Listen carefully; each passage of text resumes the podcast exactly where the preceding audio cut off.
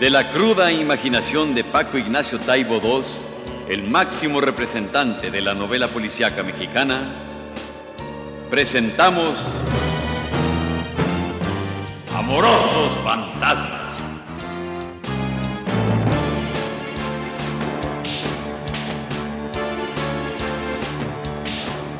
Una historia de amor y crimen en el cuadrilátero.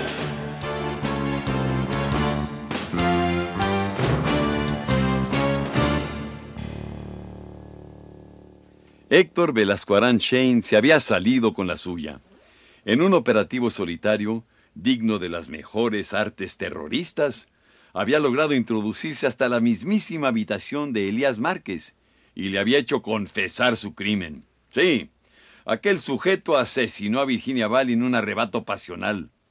Y el detective le metió un balazo lleno de rabia, hiriendo en el brazo, y ahí lo dejó, en esa recámara de alfombras rojas, chillando de dolor.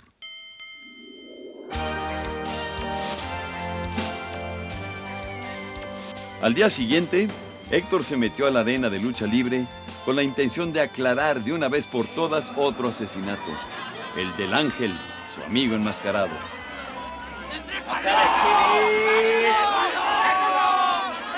Y ahora un sensacional combate. Queridos amigos, para reivindicar las glorias del inmortal ángel, su hijo, el ángel 2. Que en esta ocasión se enfrenta al ídolo de todas las mujeres, al galán de los cuadriláteros, el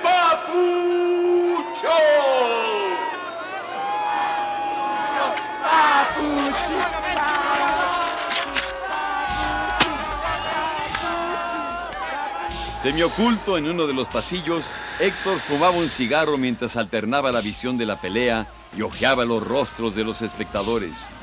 Caras que actuaban para sí mismas con el pretexto de la lucha con sangre de mentiras que se producía en el ring. Este Ángel 2 no pelea tan mal, ¿no cree? Algo le aprendió al padre. Pues a mí me gustan los gestos que hace. Pero el estilo, ¿a poco no es elegante? Mire, mire cómo vuela, ¿eh? Así como con gracia, ¿no? Eh, la verdad no lo hace mal.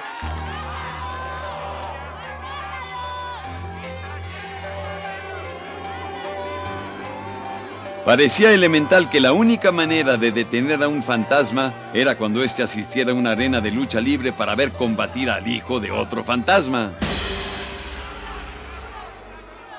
Y el rostro del fantasma Samudio surgió en la multitud. Samudio debería haber estado ahí desde el principio, oculto a la mirada del detective con la cara cubierta por las solapas de la chamarra. No era el mejor momento del Ángel 2. Algo fallaba ahora. Peleaba sin la consistencia de clase de su padre. No le iba la vida. Podía seguir siendo maestro de química. La farsa le daba un relativo pudor. No se divertía. Pero aún así, superaba a su rival. Y ya lo tiene de espaldas a la lona, señores. El papucho está prácticamente vencido. El ángel, el ángel 2 ha sacado este combate y ahora le levantan el brazo como vencedor.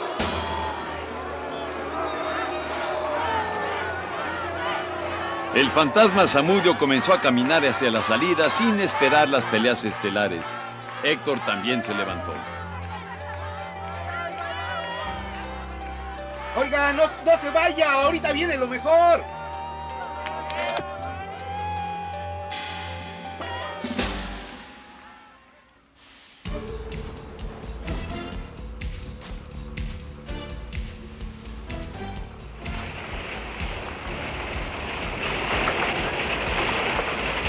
El fantasma Samudio entró al metro con Héctor a unos 50 metros.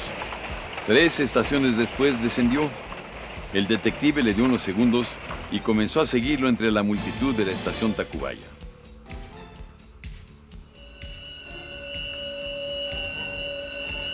El metro estaba en uno de esos momentos peliculescos. Las luces mágicas, los rostros que pasaban a toda velocidad sin dejar registro, las voces de los vendedores en todos los pasillos de acceso, el fantasma Samudio avanzaba con dificultad hacia la salida.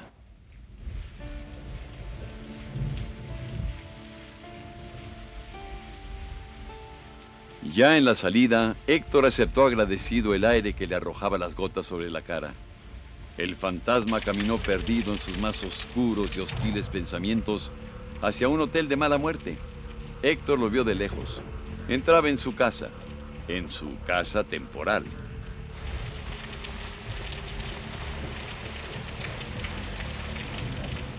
Allá el fantasma, en la soledad de un cuarto con sus fantasmas.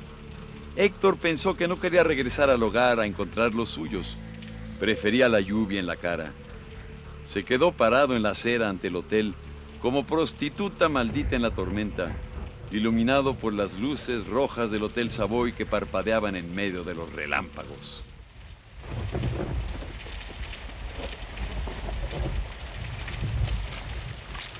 Bueno.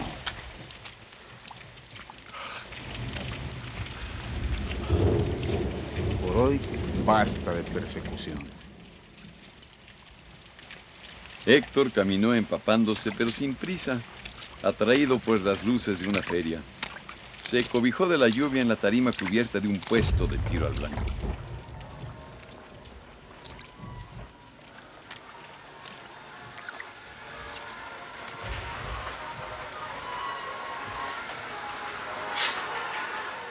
Los tuertos tienen buena puntería. ¿Por qué no le prueban? Órale, pásenme un rifle. Vamos a ver si es cierto.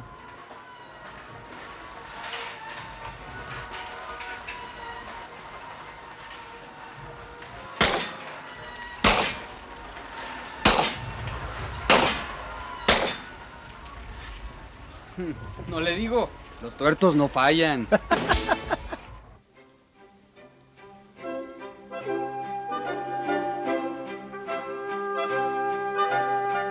Durante varios días Héctor no fue a la oficina. Permaneció encerrado en su casa con el teléfono desconectado, escuchando valses de Strauss, cocinando los restos de su muy averiada despensa, contemplando durante horas las fotos de la muchacha de la cola de caballo. Y de vez en cuando, la foto de Celia, rodeada por el ángel y el fantasma Samudio. Comenzó a crecerle la barba.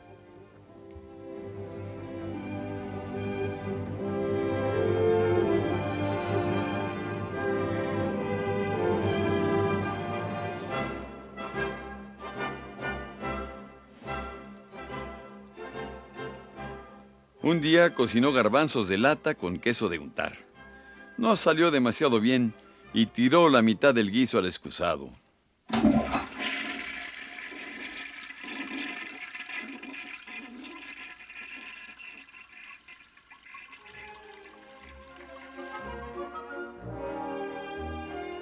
Y volvió a las fotos con la sensación de que habían crecido en número. Dos de ellas lo retuvieron más tiempo en la observación, cinco, seis horas. Estaban a mitad del pasillo. En una, la muchacha de la cola de caballo estaba jugando un solitario. Jugueteaba con una reina negra en la mano, dudando dónde ponerla. El pelo se le había deslizado cubriéndole un ojo, como Verónica Lake.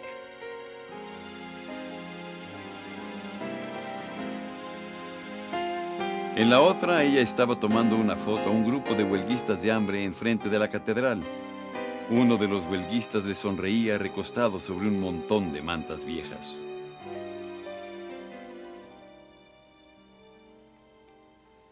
Héctor dormía poco. Más bien permanecía contemplando el techo con el ojo abierto. Hasta que un día apareció una señal de que la crisis tenía fin. Mm, nada. Ni refrescos, ni latas, ni cigarros. Nada. Ya no hay valores.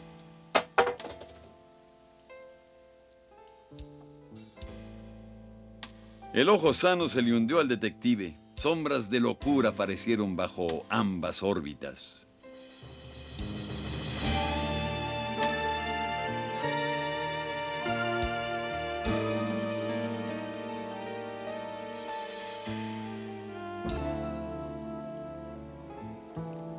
Al final de la semana, Héctor sonrió ante el espejo donde su propio fantasma lo contemplaba y bajó a la calle a buscar un juguero ambulante que pudiera proporcionarle tres vasos de medio litro de jugo de naranja. Cruzó ante las fotos del pasillo sin mirarlas. Si volteaba, se convertiría en una estatua de sal.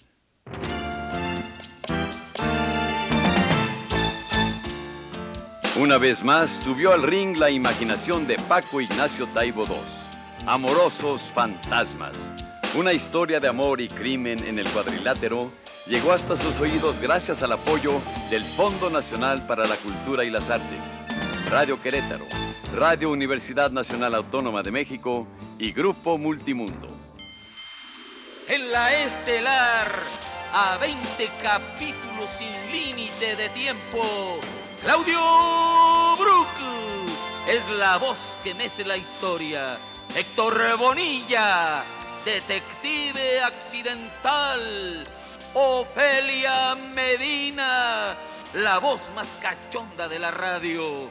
Tiaré Escanda, hermosa joven suicida. Roberto Sosa, bajo la máscara del Ángel 2. Susana Alexander, enseña inglés y es maestra de piernas.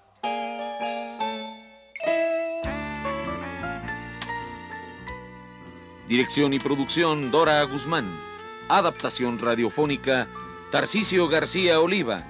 Música original y dirección musical Raúl Muñoz. Tema musical interpretado por Amparo Montes. Coordinación de preproducción Marta Ramírez.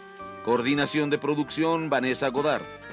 Asistencia de producción Brenda Fernández, Adriana Oliva, Tatiana Vallejo, Benjamín Martínez y Eduardo Granados. Apoyo administrativo Enrique Vallejo. Dirección técnica Raúl López Bocanegra. Coordinación técnica Antonio Arias.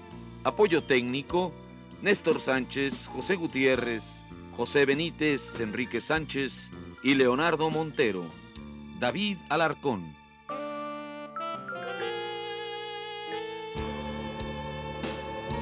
Nos acompañaron en este capítulo Vendedor David Alarcón, Animador Francisco Rabel, Aficionado Eduardo Vázquez, Puestero Sergio Granillo.